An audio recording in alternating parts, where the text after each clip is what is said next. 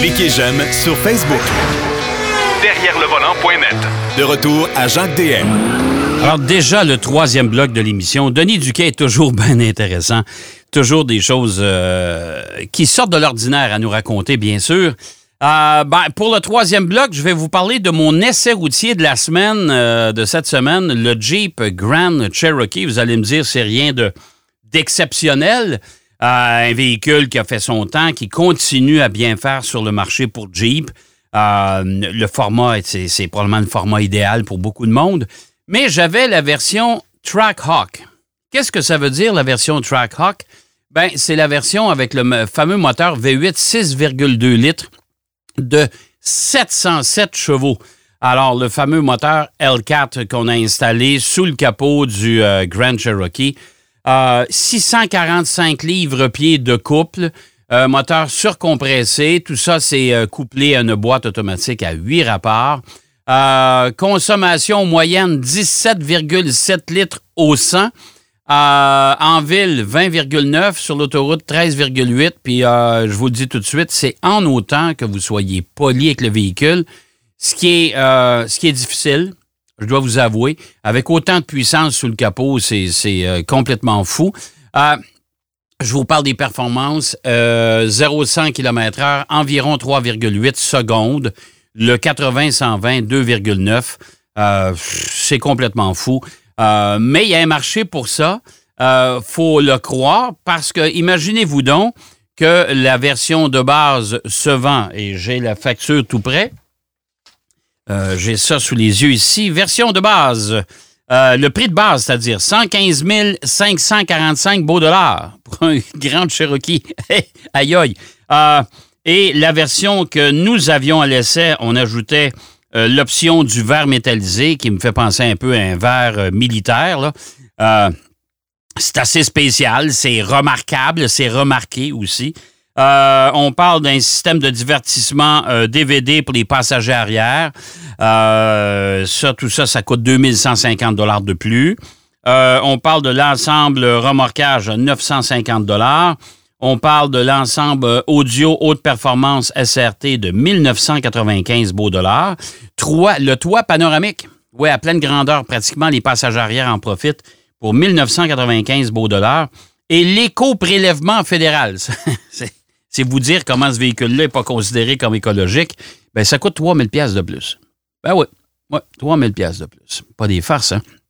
Alors, euh, euh, incluant les frais d'expédition, 1895 pour un prix total de 135 960 beaux dollars pour ce euh, Grand Cherokee. Le confort est au rendez-vous. C'est un véhicule qui est quand même relativement discret à l'extérieur, sauf si c'était pas ce couleur-là. Les, néophytes vont dire ben, c'est un Grand Cherokee, c'est un Jeep, oui, c'est correct, on l'a reconnu.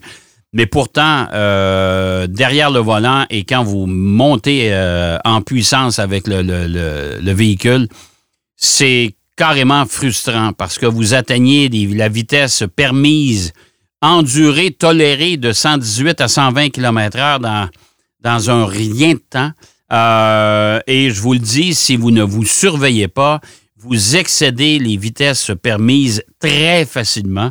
Et là, vous, allez vous retrouver dans le trouble, ça sera pas long. Alors, euh, si jamais c'est le cœur vous en dit, euh, le Trackhawk Jeep Grand Cherokee, euh, je pense qu'il faudra le commander. Je suis pas sûr que tous les concessionnaires en ont en stock à ce prix-là, surtout. mais si vous avez 140 000 à dépenser pour un véhicule américain et que vous voulez vous assurer d'avoir beaucoup de puissance, ben c'est le véhicule. Mais à mon avis, encore une fois, pourquoi un utilitaire avec autant de puissance? Moi, je considère, honnêtement, si, si on est un petit peu plus terre à terre, je considère que ce véhicule-là est carrément inutile. Ça n'a pas de bon sens.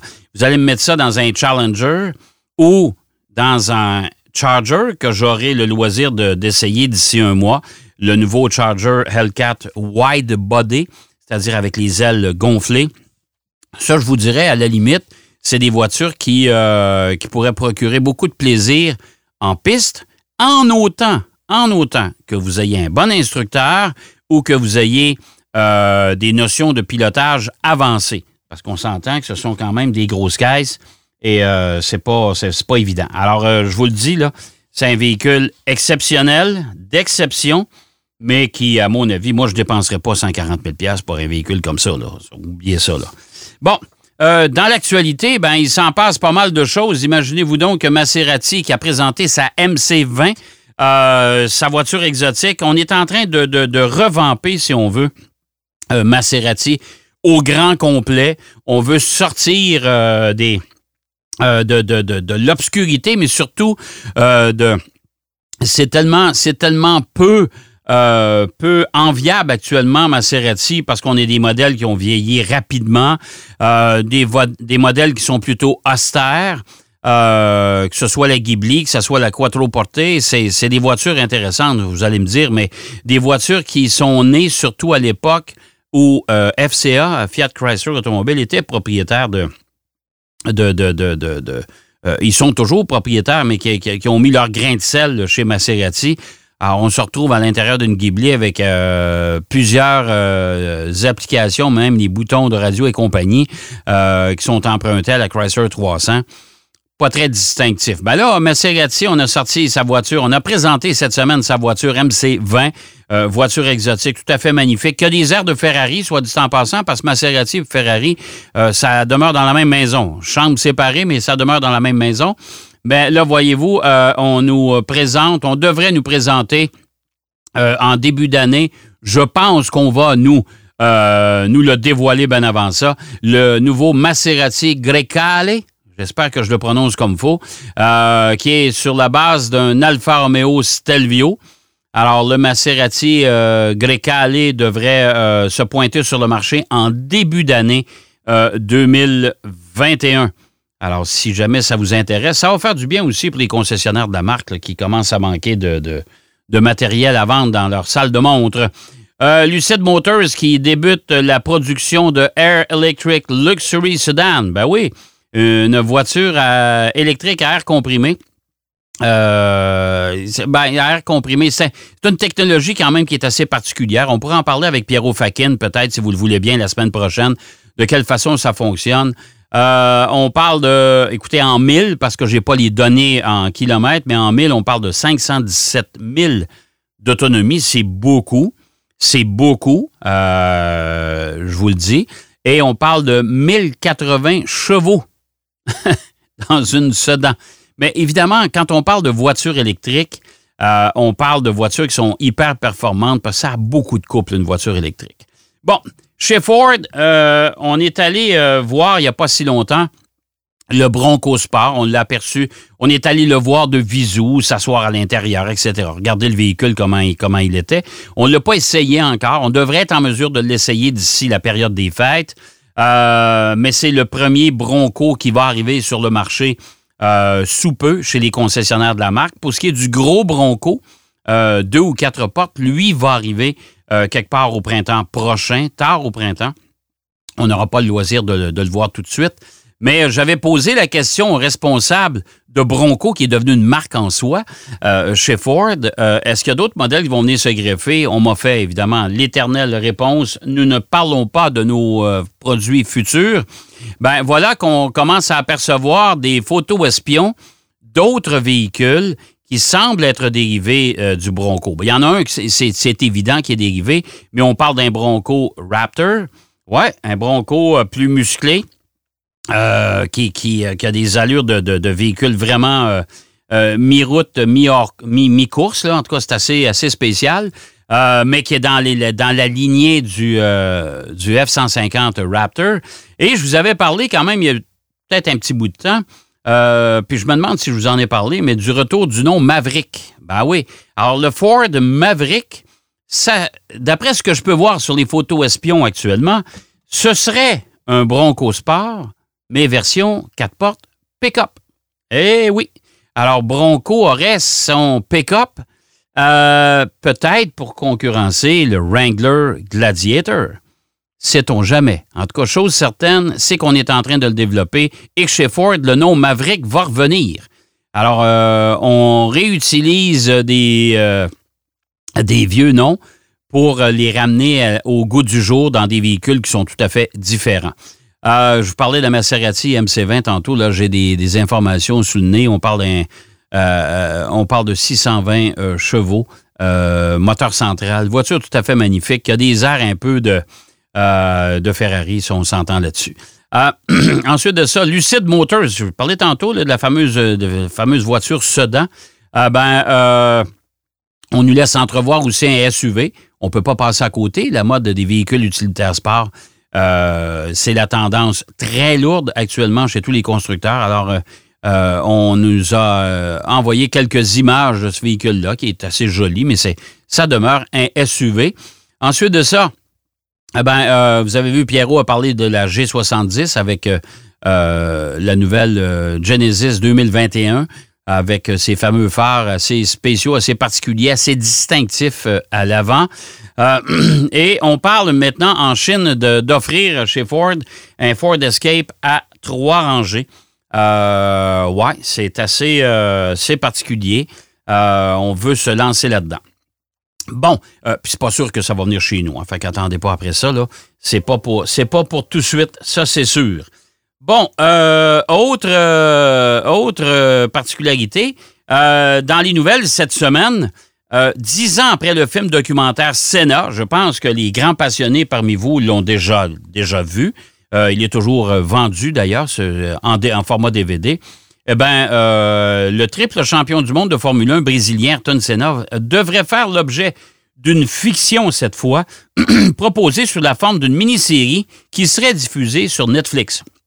Bon, euh, et ça, c'est pratiquement pas une rumeur. On est en train de travailler là-dessus. Alors, Netflix, en partenariat avec le producteur Fabiano Gulane, euh, va proposer, avec l'approbation de la famille Senna, évidemment, parce qu'à chaque fois euh, qu'on traite d'un sujet d'un pilote, il faut en parler à la famille, surtout Ayrton Senna qui est décédé maintenant, cette série biographique retraçant la carrière du pilote brésilien depuis son arrivée en Grande-Bretagne, on se souviendra, il a couru d'ailleurs pour euh, Frank Williams. Frank Williams qui a tiré sa révérence euh, cette semaine et euh, avec sa fille et qui ont vendu il y a une quinzaine de jours la société Williams à un fonds d'investissement américain.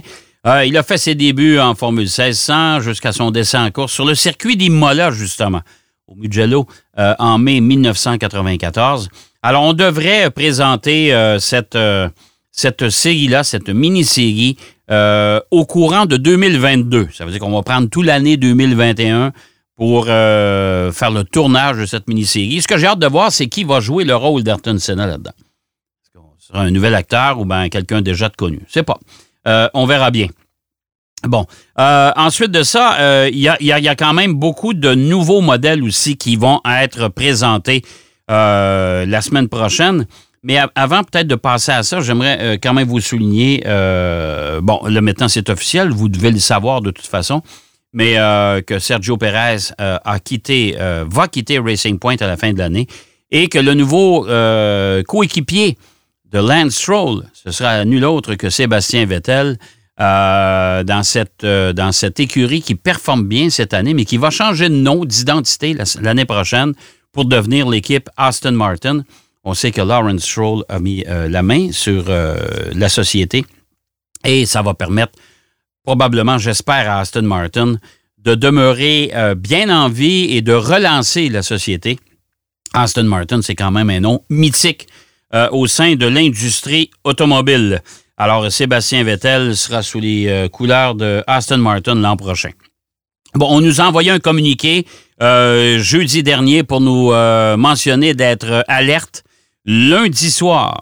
Eh oui. Alors, pour ceux qui nous écoutent en ce beau dimanche ou en ce beau samedi, ben, dès ce lundi, à 8h30 euh, le soir, on va nous présenter officiellement, de façon virtuelle bien sûr, parce que pour nous journalistes maintenant, c'est la façon de faire des constructeurs. On va nous présenter le nouveau Hyundai Tucson 2022 qui semble, ça me fait quand même rire parce qu'on abandonne les voitures pour s'en aller vers les SUV. Puis là, on essaie de, nous présenter des SUV qui ont de plus en plus l'allure d'une voiture. Enfin, c'est probablement la mode. C'est euh, les constructeurs vont nous dire, ben la demande elle est là. Alors, euh, on devrait euh, présenter, on va nous présenter officiellement ce véhicule-là. On en sera probablement aussi plus long pour savoir à quel moment le véhicule arrivera chez nous, parce qu'il y a, y a quand même beaucoup de nouveautés. Là. Si je pense au Rogue, euh, Rogue de chez Nissan, ça aussi, ça s'en vient bientôt. Là. Alors, euh, il a déjà été dévoilé, moi que je trouve très réussi et qui devrait se pointer bientôt. Euh, il y a aussi, ben, on a eu la présentation et le lancement du, du Toyota RAV4 Prime, mais ça, il faudra, faudra prendre votre mal en patience parce que, mon Dieu Seigneur, on n'en aura pas beaucoup. Et moi, je vous le dis, là, si au moment où on se parle, vous voulez vous en acheter un, je me demande si vous attendrez pas un an pour l'avoir. Bon, le 15 aussi, la semaine prochaine, le 15, ce sera le dévoilement de la voiture concept qui, d'après moi, va ressembler passablement à la voiture définitive de la nouvelle Z euh, de chez Nissan. Ça, c'est une voiture qu'on attend depuis longtemps. Et actuellement, ce qu'on mentionne, c'est que cette voiture-là viendrait concurrencer la nouvelle Toyota Supra. Alors, j'ai hâte de voir ça. Moi, je suis convaincu que Nissan va faire un sacré bon boulot avec ça. Et là, je vais euh, me dépêcher cette semaine à m'enquérir des dernières nouvelles. Vous savez que les salons de l'auto ont souffert beaucoup de la pandémie cette année. À peu près tous les salons ont été annulés. Ça a commencé avec Genève. Là, il, y a, 15 jours, on a annoncé que le salon de l'auto de Los Angeles, qui se tient normalement début novembre, eh ben lui, il est reporté au mois de mai 2021. Maintenant, qu'est-ce qui va advenir des salons de l'auto de Montréal et de Toronto? Si on n'entend pas parler de rien, je vais aller euh, enquêter et je vais vous en reparler la semaine prochaine. Qu'est-ce qui va arriver avec euh, ces deux salons importants, ces deux salons canadiens très importants? On aura aussi peut-être plus de nouvelles pour celui de Vancouver. Mais euh, dans notre patelin, ce qui nous occupe beaucoup, c'est Montréal et Toronto. On va voir ce qui se passe avec ça. De quelle façon il s'adapte. Euh, moi, je pense que ça va être reporté là aussi. Hmm, pas une très bonne nouvelle. Ben, c'est déjà tout en ce qui nous concerne. J'espère que vous avez aimé l'émission. J'espère que vous avez apprécié nos sujets. Ben, moi, je vous donne rendez-vous, bien sûr, la semaine prochaine, encore une fois, même heure, même poste, pour une autre édition de Derrière le volant. Mais d'ici là, surtout, surtout, soyez prudents. Bonne route. Derrière le volant.